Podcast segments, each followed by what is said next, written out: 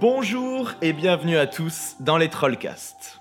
Les Trollcasts, ce sont des podcasts orchestrés par des trolls qui ne trolleront pas nécessairement.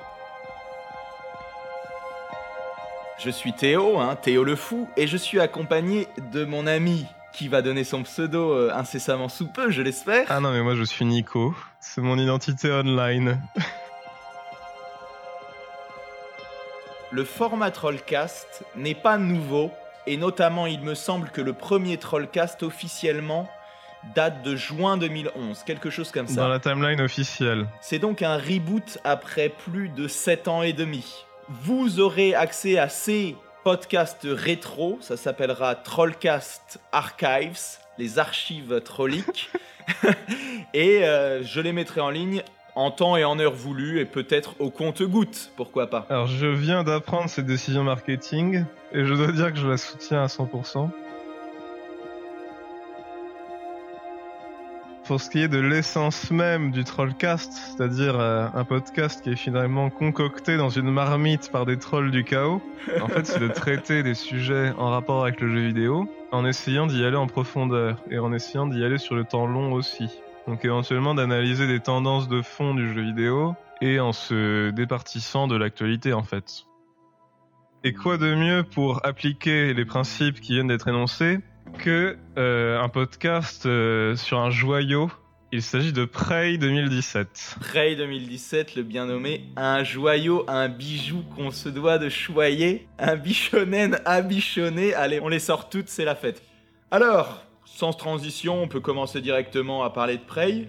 Tu peux faire une petite introduction puisque le jeu n'a pas eu un succès euh, terrible au niveau des ventes. Il a même pas eu vraiment un succès d'estime très fort. Enfin, malgré le 9 par exemple que Gamecult a pu lui mettre, moi je n'ai pas vu d'engouement autour du jeu par rapport aux bonnes notes qu'il a eu en fait. Mais il suffit de regarder l'émission de GK où Stone fait la preview de Prey pour se rendre compte de ce que c'est qu'un immersive sim. Parce que comme c'est un jeu qui est systémique, c'est extrêmement difficile de décrire toute la subtilité des, mécaniques de gameplay en fait. Non, c'est systémique, donc c'est un ensemble de mécaniques qui prises individuellement n'est rien, mais qui forment un tout cohérent, et quand ça forme un tout cohérent, c'est vrai qu'on a un grand jeu, un grand immersive sim. Prey, du coup, se déroule dans un univers euh, uchronique, dans lequel Kennedy n'a pas été assassiné, et dans lequel l'exploration spatiale euh, a été beaucoup plus rapide que, que dans la réalité, et finalement les États-Unis et l'Union soviétique ont ont coopéré pour gérer une station spatiale en orbite. Finalement, l'URSS s'est plus ou moins effondré. Enfin, on sait pas trop. Mais toujours est-il que maintenant, dans le monde de Prey, c'est des méga corporations qui dirigent en gros. Et du coup, une de ces corporations, euh, de ces sociétés commerciales euh, tentaculaires, dirige la station spatiale dans laquelle se déroule le jeu, qui est une station spatiale euh, labyrinthique et assez vaste. Mais aussi relativement euh, organique dans sa structure, avec notamment la présence euh, des guts, les intestins que l'on parcourt en mode zéro gravité, n'est-ce pas De toute façon, une station spatiale, c'est nécessairement organique, j'ai envie de dire, parce que ça n'est jamais pensé de A à Z à l'instant T de son lancement, en fait. Parce que le propre des stations spatiales, il y a un film qui est vachement bien pour ça, c'est c'est le dernier film de Besson, là, euh, euh, Valérian, où c'est ce qui se passe sur une énorme station spatiale qui a commencé où c'était genre un petit module, genre une sorte de petite euh, station spatiale internationale. Et après, il y a plein d'espèces extraterrestres qui arrivent et chacun met son module et du coup, ça fait une cité spatiale qui est immense. Mais là, du coup, c'est hyper excessif. Mais même dans la réalité, c'est comme ça. Parce que si on prend la station Mir, à la base, c'est un petit module. Ensuite, il y en a un autre qui est venu se greffer.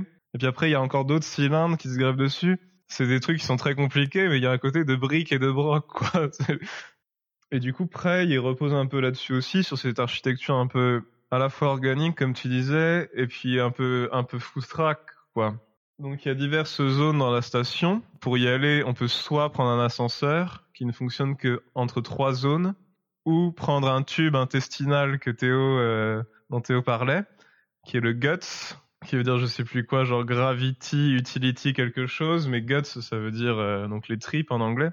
Et euh, sinon on peut aussi sortir dans l'espace pour relier une partie à une autre, ce qui reste le truc le plus safe à faire, et ce qui est aussi l'occasion de de moments de, relaxation dans cet univers, ma foi, carnassier, n'est-ce pas? Stressant, euh, qui fait naître la paranoïa, euh, avec notamment les petites créatures. les mimiques. Les mimiques, voilà qui justement créent cette paranoïa, qui ont la, capacité de se transformer en objets du quotidien, mais souvent en, les répliquant. C'est-à-dire que la, mimique, imaginez une petite araignée. Euh, c'est plutôt une grosse araignée démoniaque. Et du coup, elle va s'approcher d'une tasse et elle va se transformer en tasse. Du coup, il va y avoir souvent, tu me dis si je me trompe, un doublon de tasse. Et ça, un petit peu comme le chat dans Matrix euh, qui, qui crée un doute dans l'esprit de Neo euh, par, par le fait qu'il apparaît deux fois. Euh, là, justement, parfois tu vas avoir deux tasses et tu vas te dire, oula, il y a deux tasses identiques l'une à côté de l'autre, c'est bizarre. Et souvent, ça, veut dire que c'est un mimique. Mais ça peut être une tasse, ça peut être un balai brosse. C'est un ennemi qui joue surtout sur l'effet de surprise et le fait de se pouvoir se fondre dans l'environnement parfaitement. Et donc, par exemple, vous allez nettoyer la zone et vous allez avoir des mimiques qui restent dans le coin, mais qui, du coup, qui vont vous sauter à la gueule après. Moi, un des endroits qui m'a le plus euh, bluffé dans le jeu, c'est vers la fin. Moi, j'avais tué tous les ennemis de la zone. Je rentre dans une pièce qui est une pièce de stockage assez vaste, avec différents objets à récupérer, à looter. Tout ça était fort appétissant. Et du coup, je m'introduis à l'intérieur de cette pièce en utilisant le pouvoir des mimiques, puisque justement, on peut après ensuite prendre les pouvoirs des extraterrestres. Donc, je me métamorphose en, en tasse ou en, en cahier. Je me glisse sous une porte et là, une fois que je suis arrivé dans la pièce, je suis content, je me dis que je vais pouvoir tout looter, etc. Là, je me remétamorphose en humain. Sauf que ce qui se passe, c'est que le truc, il est rempli de mimiques, en fait. Parce que tous les objets que j'avais vus avant, j'avais oublié de scanner la pièce pour voir si c'était des mimiques ou pas. Et là, toutes les mimiques me tombent dessus en mode... en mode... Euh, effectivement, c'est la fin du jeu, mais on a encore des surprises à te réserver si tu n'es pas attentif ce qui entretient le sentiment de vulnérabilité du joueur, qui est un sentiment que je n'ai jamais autant ressenti que dans ce jeu-là, en fait. Le jeu ne te dit jamais tu es, tu es tranquille. Jamais tu es tranquille. Avec aussi une gradation euh, de la dangerosité des ennemis. Une gradation qui est terrible, puisque même dans, les, dans ces mêmes zones que tu as déjà pensé avoir nettoyées auparavant, où tu vas revenir, et à la fin du jeu, c'est terminé. Il n'y a plus de tourelle, il n'y a plus d'humains, il n'y a, a plus rien. T'as juste cette espèce de toile immense que tissent les extraterrestres, qui est une sorte de réseau neuronal qui tisse tout autour et à l'intérieur de la station spatiale, et qui est un truc de fou, quoi, parce que tu te demandes ce que c'est, euh, tu te demandes ce qui va sortir comme abomination, enfin, c'est terrible. Du coup, tout à l'heure, tu nous parlais de ce moment où tu t'es transformé en cahier pour te glisser sous une porte. Et alors ça, ça fait partie de toutes ces habilités que tu vas pouvoir débloquer au cours du jeu pour euh, faciliter ta progression. On a tout cet ensemble de caractéristiques qui est propre aux immersive sims, je pense. Donc ça va être effectivement les compétences qui permettent de soulever des objets plus lourds, de sauter plus haut, de se déplacer plus vite. Et on a également des pouvoirs euh, effectivement qui viennent des extraterrestres. Et donc c'est un peu ambigu en fait parce que du coup on s'injecte de la matière extraterrestre dans son corps, sauf qu'on ne sait pas exactement ce que ça peut avoir comme conséquence ou pas, puisque en fait sur cette station, ce qui a mal tourné, c'est qu'on prélevait des extraterrestres et qu'on les utilisait pour euh, en extraire une sorte de substance, pour les injecter dans des humains, pour leur donner des pouvoirs surnaturels. donc parmi ces pouvoirs, on a effectivement celui de se métamorphoser en un petit objet ou après en un plus gros objet ça vous permet de ne pas vous faire repérer ni par les humains ni par les, extraterrestres. À condition d'agir comme un objet euh, normal, en roulant. Absolument. Euh, voilà. En fait, dans le jeu, il y a une espèce de comment dire de non-dit qui est que plus tu t'injectes de pouvoirs extraterrestres, plus tu changes ta nature et plus tu risques de de perdre ton humanité ou d'avoir un. En fait, le jeu est traversé par l'idée de est-ce que tu dois t'orienter vers le progrès à tout prix sans te poser de questions? Ou est-ce que tu dois te poser des questions éthiques euh, avant de profiter du progrès? Parce que tout le processus d'extraction de la matière extraterrestre qui permet de faire les neuromodes que tu vas utiliser pour te modifier, pour euh, acquérir des pouvoirs, ça implique d'utiliser des volontaires, ils appellent ça des volontaires dans le jeu, qui sont des prisonniers en fait euh, politiques ou de droit commun russes. Je sais pas pourquoi ils sont tous russes en gros, dans le futur, il y a une méga corporation qui contrôle le monde et la Russie fournit les volontaires pour les tests. voilà, c'est ça, c'est tout ce qui reste de la Russie. Et donc, dans le processus, les volontaires, ils sont tués et les extraterrestres aussi, il me semble. Donc dès que vous utilisez un neuromode, en fait, c'est comme si vous preniez la vie de quelqu'un qui, a été utilisé pour créer cet objet. Il y a aussi cet aspect éthique euh, à l'intérieur du système de gameplay euh, qui est assez intéressant. Et plus tu t'injectes donc ces pouvoirs-là, et plus tu prends le risque aussi d'être détecté comme étant toi-même un extraterrestre et de te faire attaquer par... Dès que tu as utilisé, euh, que tu as acquis 5 ou 6 améliorations extraterrestres, tu es détecté comme extraterrestre par les tourelles. Donc ça vient beaucoup plus vite que ce qu'on pourrait penser en fait. Et c'est systémique à tel point que tes propres tourelles t'attaquent aussi. C'est-à-dire que dès l'instant où tu poses une tourelle, ce n'est plus ta tourelle, c'est une tourelle. Alors que dans un jeu euh, un peu moins systémique, ça serait la tourelle du héros, elle ne t'attaque pas, elle a le, friendly fire, etc. Alors que là, non, tu poses la tourelle, elle ne t'appartient plus, elle peut être retournée contre toi et elle peut t'attaquer. dans, un, jeu très artificiel comme Bioshock, par exemple, effectivement. On est dans les années 50, bon, euh, comment la tourelle, elle fait pour te distinguer toi ou les ennemis, quoi ça marche pas tellement. C'est intéressant d'en parler parce que Bioshock, au final, c'est un peu l'antithèse euh, de Prey. Prey étant le vrai euh, système Shock 3, comme je le dis un peu trop souvent, je pense. Ouais, bah d'ailleurs, le, directeur créatif de Prey, qui était aussi le président d'Arkane à l'époque du développement de Prey, euh, se revendique plus de l'affiliation de System Shock que de Bioshock, évidemment. Enfin, je veux dire, ça, ça se voit et ça se remarque et ça se. Et il l'a dit également, quoi. Et pour faire une parenthèse sur Bioshock, Bioshock c'était justement l'immersive sim pour tous. C'est comme la manif pour tous, mais c'est euh, c'est comme le mariage pour tous et la manif pour tous. Là, c'était l'immersive sim pour tous, en simplifiant à mort et en voilà et en créant quelque chose de plus euh, accessible et de plus, euh, on va dire, classique dans les mécaniques, quoi. moins, moins systémique, moins compliqué à. Ouais, non, c'est ça, c'est visuellement et esthétiquement, c'est quelque chose d'intéressant, mais il pêche par contre en termes de système, quoi. Ce qui est intéressant, c'est de voir aussi qu'il y a eu un jeu qui s'appelait Prey en 2006, voilà, euh, qui utilisait le moteur de Doom 3 et qui était, euh, il me semble, édité par 3D euh, Realms, 3D Realms, les, gars de, de Duke Nukem ça, c'est peut-être le petit point, euh, le petit bémol que je pourrais mettre euh, sur Prey, c'est dire si le jeu est parfait autrement. C'est qu'en réalité, euh, il n'y avait aucune raison qu'il s'appelle Prey. À mon avis, c'était pas une volonté des développeurs d'Arkane. Col Antonio l'a même déclaré dans une Ask Me Anything sur, sur Reddit. On lui a demandé comment est-ce que vous auriez appelé le jeu. Il a déclaré qu'il l'aurait appelé Typhon ou Typhon, je sais pas comment on peut dire. Mais du coup, Typhon, c'est le nom des, extraterrestres dans le jeu. Donc voilà, enfin, de toute façon, on sait très bien que le jeu a été développé en tant que comme une licence nouvelle. Elle n'a pas de filiation avec Prey, on peut même pas dire que c'est un reboot de Prey. C'est juste un jeu qui utilise un nom commercial déposé qui est Prey et qui parle à l'imaginaire des gens comme quelque chose qu'ils attendraient supposément parce que Prey 2 a été euh, une gestation très difficile avant d'être annulé. Et euh, Bethesda a racheté la licence Prey et se sont dit tiens on va l'appeler Prey et au final c'était un petit peu euh, casse-gueule je trouve parce que il y avait des gens qui attendaient effectivement un nouveau Prey, un Prey 2 et, surtout, est-ce que cette licence était tellement euh, porteuse Oui, je suis d'accord avec toi. Et en plus, ça donnait une mauvaise image d'Arkane Studio euh, Austin, du coup.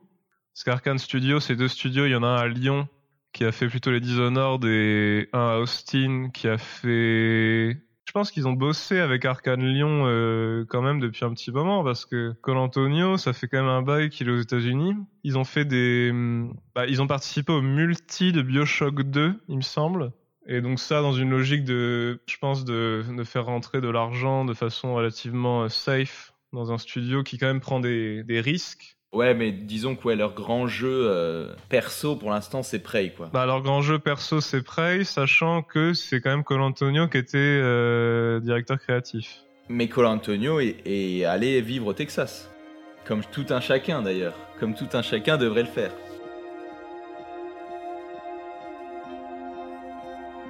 On peut peut-être se pencher sur ce qui fait la beauté du, système de Prey. On a déjà détaillé le fait qu'il y avait euh, une assez grande diversité de pouvoirs. On a un espèce de pouvoir qui est, qu'il est communément euh, admis d'appeler le blink, qui est de se déplacer d'une courte distance euh, à une autre, enfin de se téléporter immédiatement sur une courte distance. Ça, c'est quelque chose qui nous vient de Dishonored aussi, un petit peu. Oui, mais bon, voilà à peu près la palette des mouvements euh, et des pouvoirs extraterrestres que vous avez à disposition. Vous avez aussi des armes, un pistolet silencieux qui fait assez peu de dégâts. Vous avez un shotgun, donc un shotgun, qui est un bon shotgun avec un bon game feel. Vous avez une clé à molette aussi pour le corps à corps. Qui vient de System Shock, justement, la clé à molette, qui avait été reprise dans Bioshock. Bah, de toute façon, c'est un jeu qui s'inscrit dans une filiation euh, assez longue, quoi. Même les, les écrans de vidéo, et de communication qui permettent de, communiquer d'un endroit à l'autre de la station sont appelés les Looking Glass System ou la Looking Glass Vision.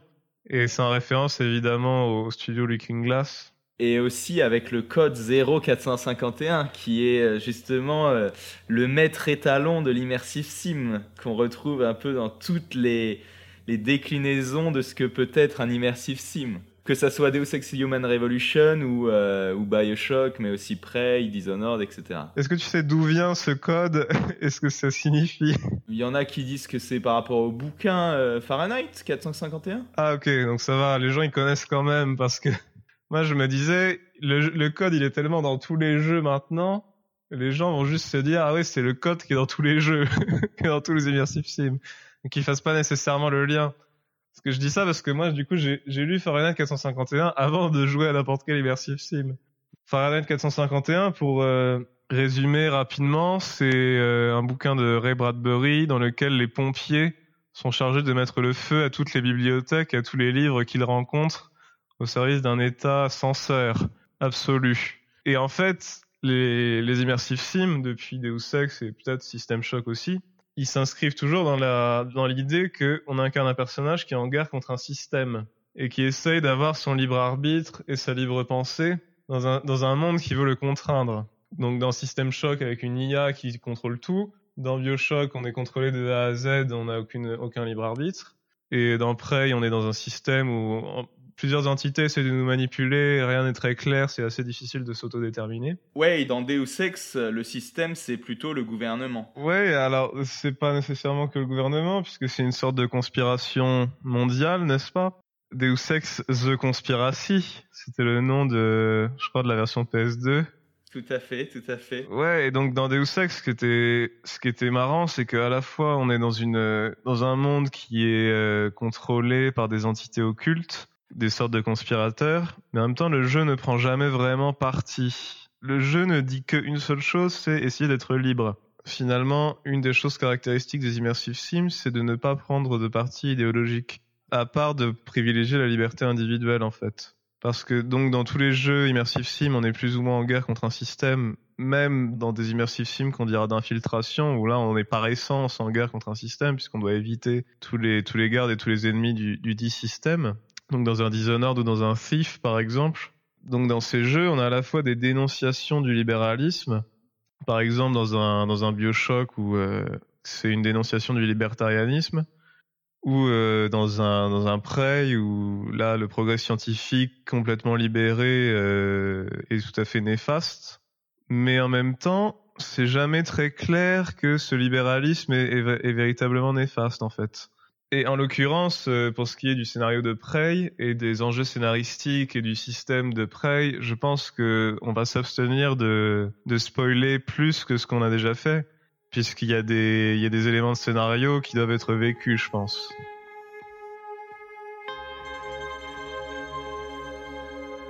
Alors moi je voulais revenir quand même mon cher Nico euh, sur tout l'aspect équipementier, n'est-ce pas, euh, du jeu Prey. Euh, notamment euh, finir sur les armes, parce qu'on n'a pas parlé de toutes les armes. On n'a pas cité le glue cannon.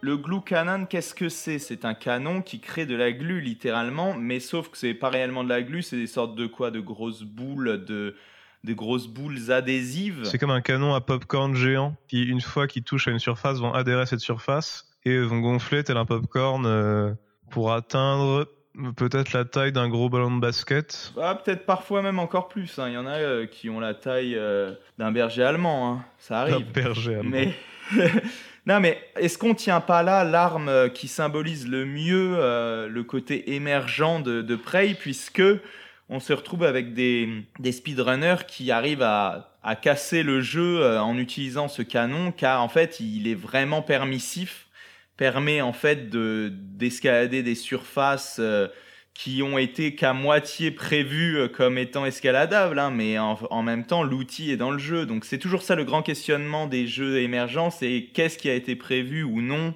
et on sait jamais, c'est toujours un flou artistique. Mais encore une fois, regardez les, regardez les speedruns, ils parlent d'eux-mêmes, parce que vraiment, tu les vois, les mecs, faire des folies. Dans les speedruns, euh, ce que j'ai remarqué également et qui nous donne l'occasion de parler d'une autre arme qui est amusante, c'est euh, l'utilisation d'une grenade qui est une sorte de mini trou noir en fait, qui va aspirer tous les objets aux alentours et en restituer leur essence qu'on va ensuite pouvoir utiliser pour créer d'autres objets.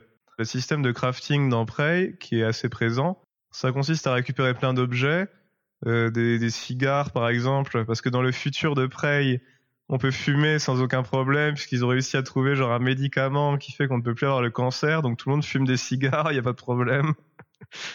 de récupérer des bouts de trucs et de machins, de récupérer des morceaux de monstres, de récupérer des morceaux de métal, etc.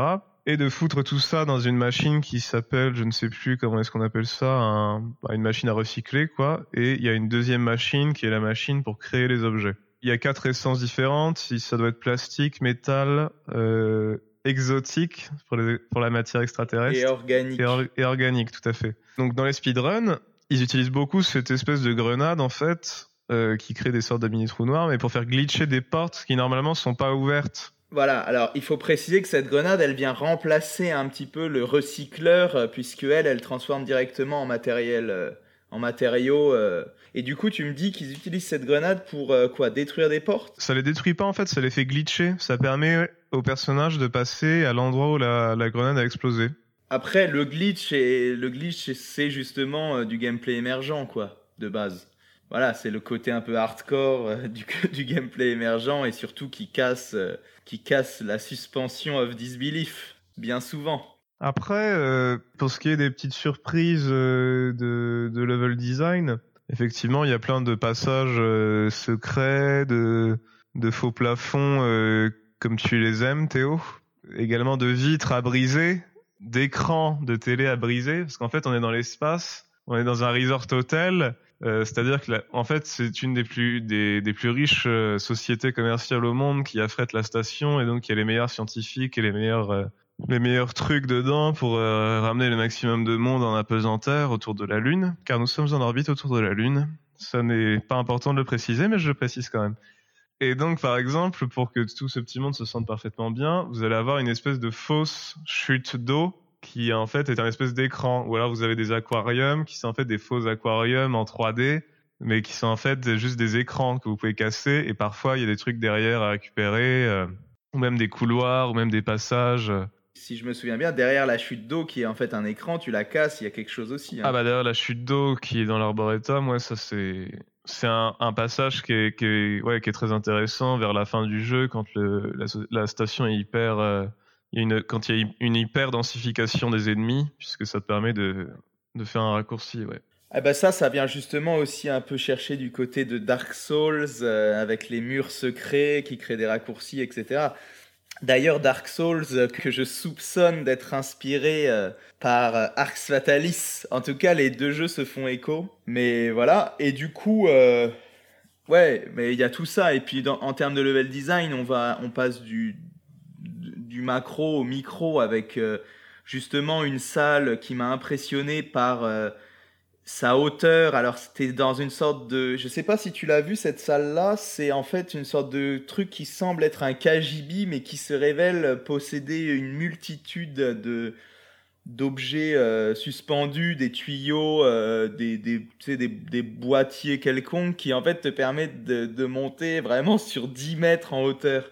Ça, ça m'avait pas mal marqué. Il y a plusieurs éléments euh, de, verticalité comme ça, avec des, salles qui sont extrêmement hautes. Euh.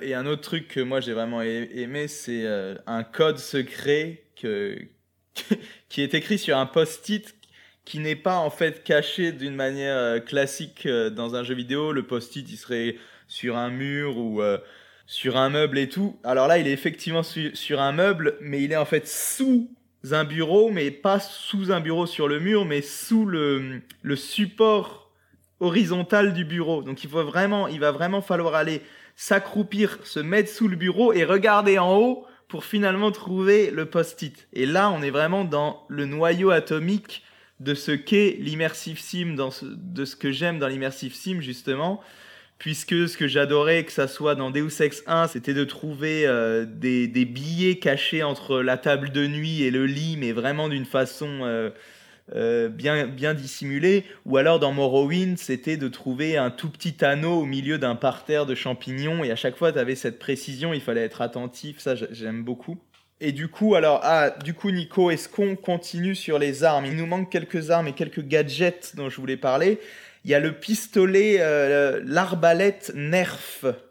Euh, avec les fléchettes. Alors ça, c'est une arbalète qui n'est pas létale, qui n'est pas non plus contondante. Dans la diégèse, c'est les, les personnages, en fait, qui sont des sortes de geeks, des sortes de scientifiques. Et on peut le voir sur les différents emails qui s'envoient, qui développent l'arbalète Nerf pour faire un jeu de rôle. C'est vrai, ouais, ça c'est énorme. Des sortes de Elon Musk euh, du jeu vidéo, quoi. Et du coup, cette arbalète n'est pas létale, mais elle est utilisée. Euh, il y a des moments qui sont quand même fantastiques quand, par exemple, tu dois ouvrir une porte. Il n'y a, aucun moyen d'ouvrir la porte, une porte du type verrouillé, blindé, euh, électronique.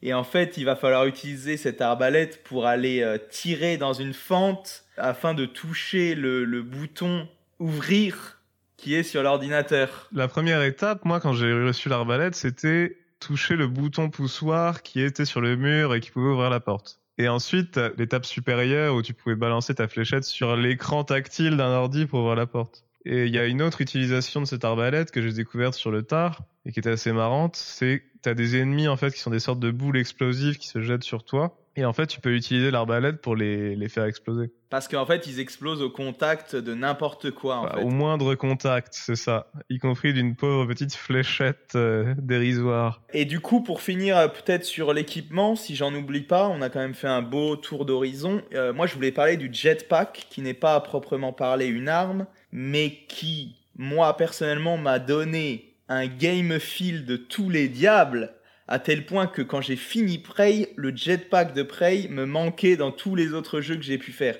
C'est-à-dire qu'il y a une sorte de simplicité dans, le dans la maniabilité. Il c'est super intuitif à utiliser, c'est super addictif parce que ça te donne vraiment une impression de planer. Euh, et justement, dans un immersive sim comme celui-là, où, euh, chaque euh, objet, chaque détail, euh, chaque élément de la map a son importance, ça change quand même énormément ton rapport à, au lieu en fait que tu vas traverser. Et c'est génial parce qu'au bout d'un moment, tu finis par optimiser tes déplacements en volant, en, volant par-dessus les ennemis. Absolument. Il est extrêmement bien dosé en plus. Il est vraiment juste ce qu'il faut pour euh, quand tu connais les maps, que tu es déjà passé dans des endroits mais que tu y repasses à la place de défaire tous les ennemis qui de toute façon vont finir par repopper d'une façon ou d'une autre dans la zone. Tu voilà, tu, tu passes euh, super vite avec ton jetpack, avec tes améliorations de vitesse et c'est kiffant parce que si tu n'as plus le contrôle sur la zone qui est contrôlée par des ennemis qui sont de plus en plus forts, d'une certaine façon, tu l'as quand même maîtrisé puisque tu peux passer dedans super rapidement. Et du coup, le jetpack, il te donne cette sensation que tu as parfois dans certains rêves où tu voles et que tu arrives à, euh, justement échapper aux problèmes, aux ennemis, etc. en t'envolant. Il y a un peu ce truc-là, pour moi, c'est assez onirique. Alors je pense qu'il est temps qu'on conclue. Euh, avec quoi tu conclurais ce premier euh, Trollcast 2.0 alors, je conclurai déjà par un constat qui est que nous n'avons pas trollé. du coup, c'est un échec puisqu'on a juste fait un podcast et non pas un trollcast. Difficile de troller euh, une œuvre qui est relativement introllable après. Ensuite, on pourra traiter de jeux thématiques qui nous auront peut-être agacés, ou peut-être énervés, ou peut-être déçus, et dans ce cas-là, le troll sera de, mise. Le troll n'est jamais obligatoire au trollcast, il faut le savoir. hein. Le, le, le nom trollcast, c'est surtout un appel d'offres, euh, un appel du pied, j'ai envie de dire, euh, pour l'auditeur. Il se dit, ah, je vais, je vais passer un bon temps, euh, je vais me payer une bonne tranche de rire, et au final, il se retrouve confronté à des analyses de plus en plus profondes, n'est-ce pas? Ouais, on l'a bien eu, cet auditeur. Nous l'avons hameçonné, puis euh, édifié par nos propos. Euh, alors, tu voulais conclure sur une thématique euh, pour finir, l'invasion extraterrestre, pour ou contre? Ouais, pas nécessairement une, une invasion extraterrestre pour ou contre, mais peut-être plutôt, je ne sais pas, essayer de rattacher l'œuvre Prey à des espèces de thématiques Lovecraftiennes. Ouais, carrément. Attention.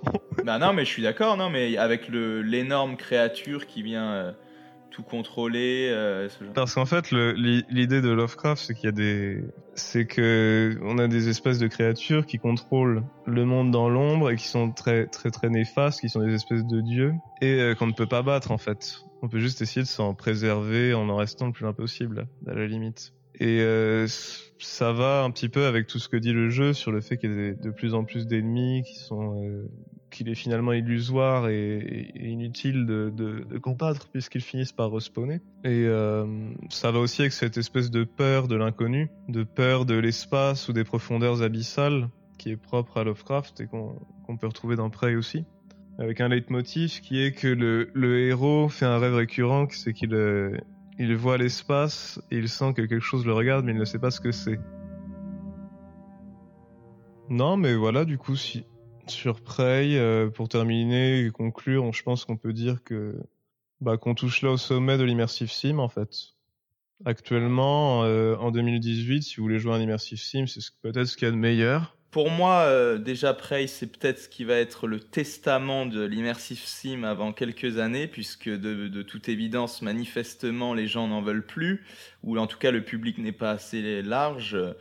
Donc euh, il y a eu euh, voilà un, petit peu des bids commerciaux du côté de Prey et Dishonored 2, donc on va voir. Et, et Deus Ex 4 aussi, oui, oui, tout à fait. Oui, oui, c'est encore plus terrible de le dire comme ça, parce qu'encore Prey et Dishonored, on se dirait, bon, c'est la patte arcane qui n'a pas plu, qui n'a pas prise. Mais en réalité, oui, même Deus Ex 4 a bidé, alors que le 3 avait relativement fonctionné. Donc là, on est vraiment sur la fin. euh, sur une fin de siècle de l'immersive sim et peut-être que justement il va renaître sous d'autres formes quand on voit maintenant qu'un Red Dead Redemption essaye de faire du, du jeu de rôle et qu'un Zelda euh, essaye de faire de l'émergent, du gameplay émergent, peut-être que l'immersive sim va repoper et peut-être aussi du côté des indés, il y a beaucoup d'indés par contre qui bossent. Maintenant, les indés ont avec les, évolutions techniques et des outils, euh, les, indés aussi ont la capacité de faire des immersive sim euh, tout à fait intéressants.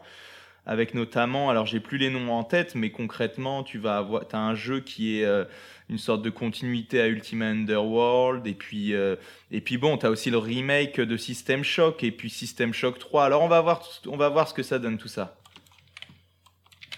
Alors voilà, j'ai retrouvé le nom de, du jeu indé. Il me semble, si je dis pas de bêtises, que c'est Underworld Ascendant.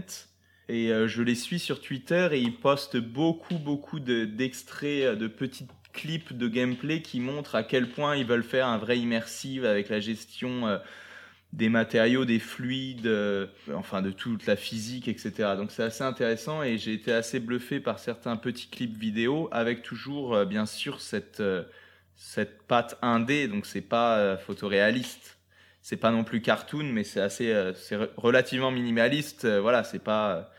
Après, on sait ce que ça donne quand les immersive sim essayent d'être trop beaux. Ça donne euh, des jeux qui sont tout de suite beaucoup moins des immersive sim, tout simplement, parce qu'il faut limiter au maximum euh, le nombre d'éléments à l'écran, euh, les interactions du personnage. Donc ça donne des Deus Ex 2 ou même des, des Bioshock, tu vois. Alors peut-être que celui qui sauvera le genre du immersive sim et qui euh, peut-être le, le remettra un petit peu sur le devant de la scène, ce sera le prochain Elder Scrolls, qui se laisse encore euh, désirer, qui n'a toujours pas été annoncé. Parce que Bethesda semble avoir décidé de nous faire une pléthore de, de jeux Fallout qui personnellement ne m'intéressent pas tellement. Donc voilà, nous, pouvons être désespérés, mais heureusement il reste plein de vieux immersives et d'immersives plus récents tels que Prey à jouer. Voilà, tout à fait. Non mais après, euh, le prochain jeu de Bethesda euh, Softworks, donc euh, le studio et pas l'éditeur, c'est Starfield du coup, et ça va être dans l'espace pour le coup. Alors on verra si c'est un immersive ou non. Après, dans la grande famille des immersives, on retrouve aussi un petit peu euh, un jeu comme euh, Amnesia, par exemple. Amnesia sur PC, c'était un jeu indé qui venait beaucoup chercher du côté des immersive sims dans certaines mécaniques dans justement le côté d'être immergé dans le personnage et de, de, réaliser des actions du type... Euh, de manipuler un objet, de le tourner, etc. Pour, euh, Absolument. Et même euh, si tu te débrouillais bien, il me semble que tu pouvais bloquer une porte en y accumulant suffisamment d'objets devant, ou ce genre de truc. Et oui, tu avais cette façon de... Tu pouvais attraper une chaise par exemple et euh, la faire euh, tourner à ta guise, euh, la faire pivoter. donc tu avais quand même un truc un petit peu comme ça. C'était finalement tes seuls pouvoirs dans le jeu, il me semble, de pouvoir manipuler des objets comme ça. Ce qui était assez raccord avec le sentiment de vulnérabilité parce que quand la seule chose que tu peux faire pour te protéger de forces occultes, c'est de manipuler des chaises. c'est quand même pas terrible. Conclusion, on va voir ce que, ce que les indés vont nous proposer. Ça, ça m'intéresse dans l'avenir parce que je pense qu'en tant que triple A, l'immersive sim en l'état, ça va pas continuer euh, énormément. Il y en a aucun qui est prévu de toute façon là. Après voilà, est-ce que Bethesda ce sont des immersives? Moi je pense plutôt que non, mais euh, y a, ça emprunte quand même. Il y a une sorte de... Bah, de toute façon le premier Elder Scroll était quand même un peu inspiré, il me semble, de Ultima Underworld, mais bon. Euh, qu'est-ce que je voulais dire? Les Trollcasts, qu'est-ce que ça va être? Faisons une petite mise au point euh, pour ce premier épisode. Qu'est-ce qu'on va avoir à l'avenir, euh, mon cher Nico, pour les Trollcasts? Alors à l'avenir, on va avoir une série de podcasts qui vont être sur le qui vont être sur le jeu vidéo en Europe, avec les différents types de jeux qui sont produits en Europe et les différentes productions nationales, autant d'un point de vue esthétique que d'un point de vue économique. Et euh, par la suite, on aura également aussi des podcasts thématiques, donc soit sur un seul jeu, soit sur euh, un genre de jeu en particulier. Soit sur des studios, euh, des créateurs, des mouvements, des courants de pensée du jeu vidéo. peu importe en fait, hein, tant que voilà, tant que c'est intéressant et qu'il y a matière à discuter. Alors, n'hésitez pas à nous suivre sur Twitter, at le Trollcast, et euh, je pense qu'on s'en est bien tiré pour un premier épisode. Je suis assez satisfait, euh, Nico. Bravo à toi. On peut s'auto-congratuler, je bah, pense. Merci. merci euh, de nous avoir écoutés également, sachant que effectivement c'est le premier Trollcast. Le premier Trollcast 2.0 car très bientôt vous aurez accès aux anciens numéros de 2011, etc. Et des brouettes. 2011 et des brouettes. Si vous voulez écouter des analyses de, qui datent de 2011. c'est clair. Ça pourrait être intéressant historiquement. Hein. C'est assez, euh, c'est assez ludique à écouter. Moi, je sais qu'un de mes podcasts préférés de Merugesu, c'est les tout premiers euh, où c'est retour sur l'E3 2016 et j'adore les réécouter parce qu'il y a cette petite saveur euh, nostalgique. Bon, allez, on se dit à plus parce qu'il faut savoir terminer.